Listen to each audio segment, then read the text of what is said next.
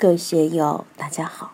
今天我们继续学习《禅说庄子天道》，天道自然的精美蓝图第二讲“大道之序，体大而周”第一部分。让我们一起来听听冯学成先生的解读。夫帝王之德，以天地为宗，以道德为主，以无为为常。无为也。则用天下而有余，有为也，则用天下而不足。故古之人贵夫无为也，上无为也，下亦无为也。是下与上同德，下与上同德则不成。下有为也，上亦有为也。是上与下同道，上与下同道则不主。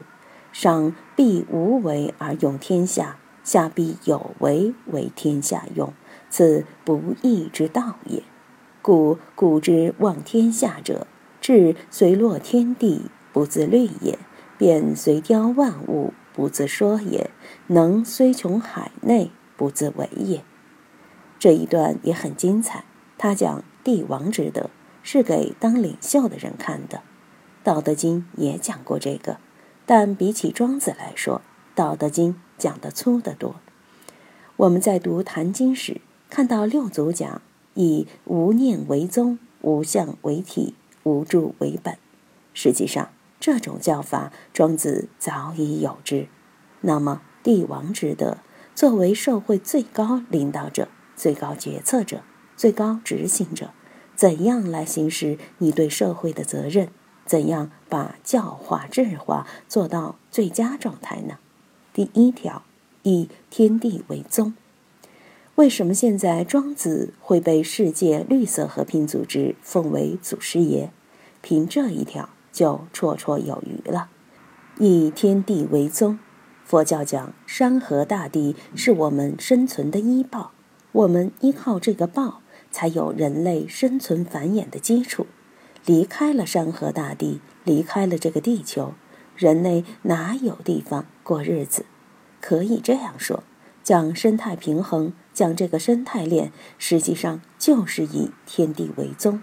离开了天地这个大的环境，我们就无立足之处。如果你把天地给弄乱了，那就失其宗了。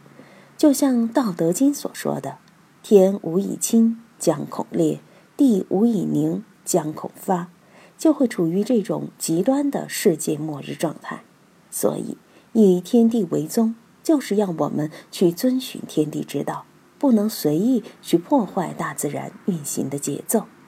看看我们现在的生态环境，听说长江下游都有咸潮了，说珠江那还情有可原。珠江水系有时雨季水大，有时水少，遇到干旱。珠江三角洲的江水不足以补充，江面低于海平面，海水就会倒灌。长江口的宽度虽然和珠江口的差不多，但长江的水量可是珠江的三五倍，从来不可能有咸潮。这几年珠江有咸潮，与干旱有关。长江跨的地域那么大，从青藏高原开始，到四川盆地江汉平原。一直到江西，到上海出口入海，跨了这么大的一片地，北方旱了，南方有雨，东边旱了，西边有雨，长江的流量总体还是比较稳定的。尽管这几十年里也有过干旱的年代，但也不至于引发咸潮。长江口的水平面比海平面低，就都不正常了，这是从来没有的。再说黄河。我们坐火车到华北去，一过郑州黄河大桥，你就看不到一条河有水，这是多可怕的事情！到了河北省，过了秋收季节，把庄稼一割，哎呀，就像到了戈壁滩的感觉，很可怕的。整个华北以前是很富裕的，为什么变成这个样子？以前八百里秦川，富甲天下，秦朝因之统一天下，汉唐也将此作为根本。唐以后，陕西的秦川一带就再没有兴盛的迹象了。秦晋高原河套地区在先秦时，森林覆盖率百分之六十到百分之七十，改革开放前森林覆盖率几乎降到了零，多可怕！为什么？就是没有以天地为宗。人口的繁衍、生态的破坏、现代工业的污染都很可怕。你看长江沿岸的城市，宜宾、泸州、重庆、宜昌、武汉、南京，这些大城市都污染得一塌糊涂。洞庭湖、鄱阳湖的水也是，许多种鱼都没法生存了。这就叫有失天和。因此，以天地为宗。就是要承认自然环境的神圣性。如果不承认自然环境的神圣性，虐待自然，无穷无尽的贪婪掠夺大自然，我们就会自食恶果。所以，真正的帝王，他是要以天地为宗，把这个看到。古代有天坛、地坛，北京现在都有。历朝历代哪个不去祭祀天地？都要去祭祀天地，承认天地的权威而不敢冒犯。天地君亲师这个顺序里面，天地是放在皇帝之上的，以天地为宗是没错的。一定要明白这个道理，我们应该有以天地为宗的价值观念。第二条，以道德为主。天地是纯自然的，道德是社会化的。我们在社会中生活，离不开道德两个字。当然，这个道德还是在自然之中存在的。道向上就合乎天道，向下就合乎人道，含聚于内就称之为德。以道德为主，我们要有这个定心丸。我们平常什么在给自己当家做主？是贪嗔痴慢、七情六欲、酒色财气在给自己当家做主？还是道德在给自己当家做主？我们的道德到底是皮肤之德，还是帝王之德？帝王之德的根本就是大公无私，天下为公。如果据天下为己有，像黄黎周先生对历代帝王所做的批评那样，凡天下之无地而得安宁者，为君也，是以其未得之也。荼毒天下之肝脑，离散天下之子女，以博我一人之产业，曾不惨然。曰：我故为子孙创业也，其既得之也。巧博天下之骨髓，离散天下之子女，以奉我一人之淫乐，是为当然。曰：此我产业之花息也。然则为天下之大害者，君而已矣。相是无君，人各得自私也，人各得自利也。呜呼！岂设君之道，故如是乎？把天下财富都当成个人的，天下的女人都当成自己的，老百姓都是奴仆，那是毒妇。为什么呢？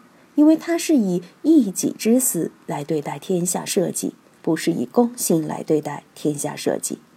我们大家都可以看一下。自己是公心还是私心？以公，那么就是道德，坐稳了，坐实了；以私，那你就别奢谈道德。公私两个字泾渭分明，有德无德就在这两个字上。你翻得过，你就对了；翻不过就不行。出家人也是这样。很多人为什么修行上不去，就在于他都是为求自己解脱。这几天整理佛缘老和尚的法语，老和尚经常讲，修行就不要考虑自己，要回向给众生。我有十年修行功夫，就回向给众生十年。我不要，我要来干啥？真正回向了，送给大家，你才真正有功德。你把在禅堂打坐、天天磕头当成是自己的功德，就没有功德了。回向给众生。你才真正有功德。若用公心来修，为了众生，为了法界，你就肯定有成就。如果总想着我要怎样怎样，我修了以后就神通广大，你就没得搞，你就永远修不上去。你就是修成了，也只能成魔王，不会成菩萨。前面说了无所积，天道运而无所积，不要积累，全部都甩出去。恰恰这样，你就有功德了，就有这么怪。所以有成就的人就心功，心功就有成就。如果私心一动，我们想想，现在这些大师们也好，学者们也好，包括佛教界的大和尚们也好，只要有私心，大家都把你看到，一看到你眼睛就转不动，你那一念私心一路，别人就会看到，看到你就麻烦。如今这几位老和尚为什么能受大家的崇敬？因为他们无私，无私大家就尊敬你，所以要以道德为主。个人的修行，不管你再精进、再努力，不管章法怎么样，也不管你的老师如何如何了得，总之，这个心念就决定了一个人修行成与不成的因果关系。今天就读到这里，欢迎大家在评论中分享所思所得。我是万万。我在成都龙江书院为您读书。